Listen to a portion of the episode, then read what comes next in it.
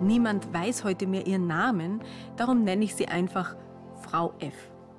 Sie war eine unauffällige ältere Christin, besuchte regelmäßig eine große Kirche und saß gewohnheitsmäßig in der vorletzten Reihe. So auch eines Morgens, als eine Fremde während des Gottesdienstes erschien und in dieselbe Bankreihe schlüpfte. Frau F. nickte ihr höflich zu, aber die Dame bemerkte sie nicht. Starr und sonderbar erregt suchte ihr Blick die vorderen Reihen ab. Erst jetzt fiel Frau F. auf, dass sie den Gast flüchtig kannte. Sie war die Ehefrau eines Gemeindegliedes, die allerdings nie mit ihm die Veranstaltungen besuchte. Warum war sie heute gekommen? Frau F. hörte ihre Sitznachbarin schwer atmen. Irgendetwas stimmte nicht. Leise rutschte sie an die Dame heran, legte ihren, ihr die Hand auf den Arm und flüsterte, alles in Ordnung? Zuerst reagierte die Fremde nicht, sondern starrte weiter geradeaus. Dann liefen langsam Tränen über ihre Wangen. Mit einem leisen Klick öffnete sie ihre Handtasche und zeigte auf einen kleinen Revolver, die Frau war gekommen, um abzurechnen. Sie hatte herausgefunden, dass ihr Ehemann eine heimliche Liebesbeziehung hatte mit einer jüngeren Kirchenbesucherin. Aus Zorn und Verzweiflung hatte sie beschlossen, diese Person, die ihre heile Welt zerstört hatte, zu konfrontieren und sich zu rächen. Allerdings hatte sie nicht mit Frau F gerechnet. Sanft umarmte die ältere Christin die zitternde Frau und sagte mit großer Fürsorge, Glaub mir, das willst du nicht tun. Niemand in der Versammlung bemerkte das stille Drama, das sich da am Hintereingang abspielte. Frau F. hielt die potenzielle Attentäterin im Arm, bis das Gefühl besänftigt und eine Tragödie verhindert worden war. Ihr Eingreifen wurde später als die Tat einer großen Friedensstifterin bezeichnet. Ja, dachte ich im Nachhinein, sie hat sicherlich viel Mut und Empathie bewiesen, aber war es außergewöhnlich so zu handeln? Ich meine, hätte nicht jeder versucht, versöhnlich auf eine bewaffnete Frau einzuwirken, um die Situation zu deeskalieren? Ich meine, es ist leichter, Frieden zu stiften, wenn man vom Hass selbst nicht betroffen ist. Die wahre Herausforderung beginnt doch dort, wo man so verletzt wird, dass die eigenen Gefühle hochkochen. Ich meine, wie, wie suche, wie stifte ich Frieden, wenn alles in mir nach Vergeltung schreit? Muriel war in so einer Extremsituation. Auch für sie kam ein Tag, der ihr relativ unbeschwertes Leben in ein Vorher und ein Nachher spaltete. Der Tag nämlich, an dem sie einen Hinweis bekam von einer aufmerksamen Nachbarin darauf, dass sie nicht die einzige Frau war, die in ihrer Wohnung ein- und ausging. Wie bitte?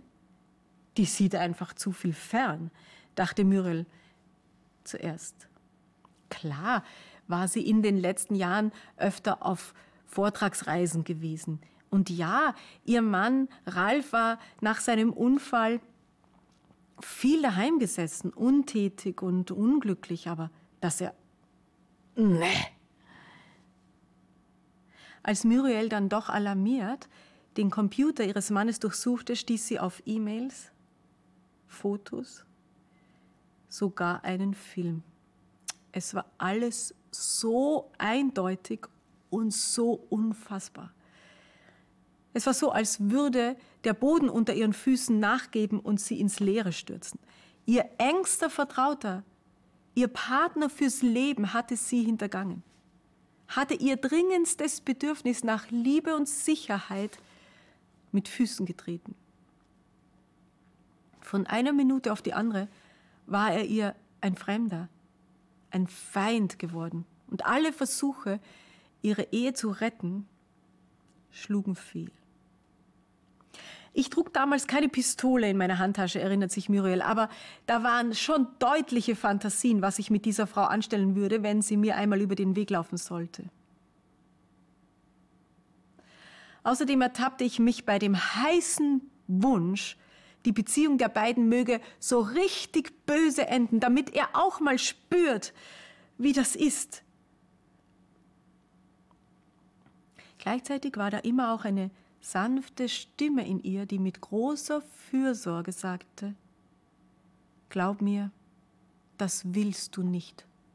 Wo soll euch das hinführen? Eine Zeit lang wollte Muriel jeden Gedanken an die Zukunft einfach nur wegschieben. Sie wollte sich nur in ihrem Schmerz, in ihrer Opferrolle einhüllen wie in einen schützenden Konkon. Aber irgendwann spürte sie, dass sie da auch wieder raus musste, wenn sie weiterleben wollte. Sie ahnte, dass nur das Streben nach einer friedlichen Lösung ihrem Leben wieder Sinn geben konnte. Und so versuchte sie, Ralf, ihren Mann, noch einmal neu zu betrachten. Als einen Menschen, der eine gesundheitliche Krise erlebt hatte, der, der ja von seiner erfolgreichen Frau in gewisser Weise vernachlässigt worden war, der sich ebenfalls nach Bestätigung gesehnt und viel zu wenig bekommen hatte und der aufgrund seiner familiären Prägung nie gelernt hatte, Probleme ehrlich anzusprechen und deshalb alles verheimlicht hatte. Plötzlich war es nicht mehr nur meine Katastrophe, sagt sie, sondern unsere gemeinsame Geschichte. Innerhalb von ein paar Jahren fand Muriel von Ich hoffe, du wirst auch verletzt zu Ich hoffe, du kannst auch heilen. Wenn ich ihr zuhöre, dann, dann halte ich eher sie für eine große Friedensstifterin. Ich meine, Muriel könnte heute noch viele pikante Details darüber erzählen, was ihr Mann getrieben und wie dreist er bis zum Schluss alles geleugnet hat. Sie könnte seine Unehrlichkeit zur Schau stellen und in der Entrüstung ihrer Zuhörer baden. Aber nichts ist ihr ferner als das.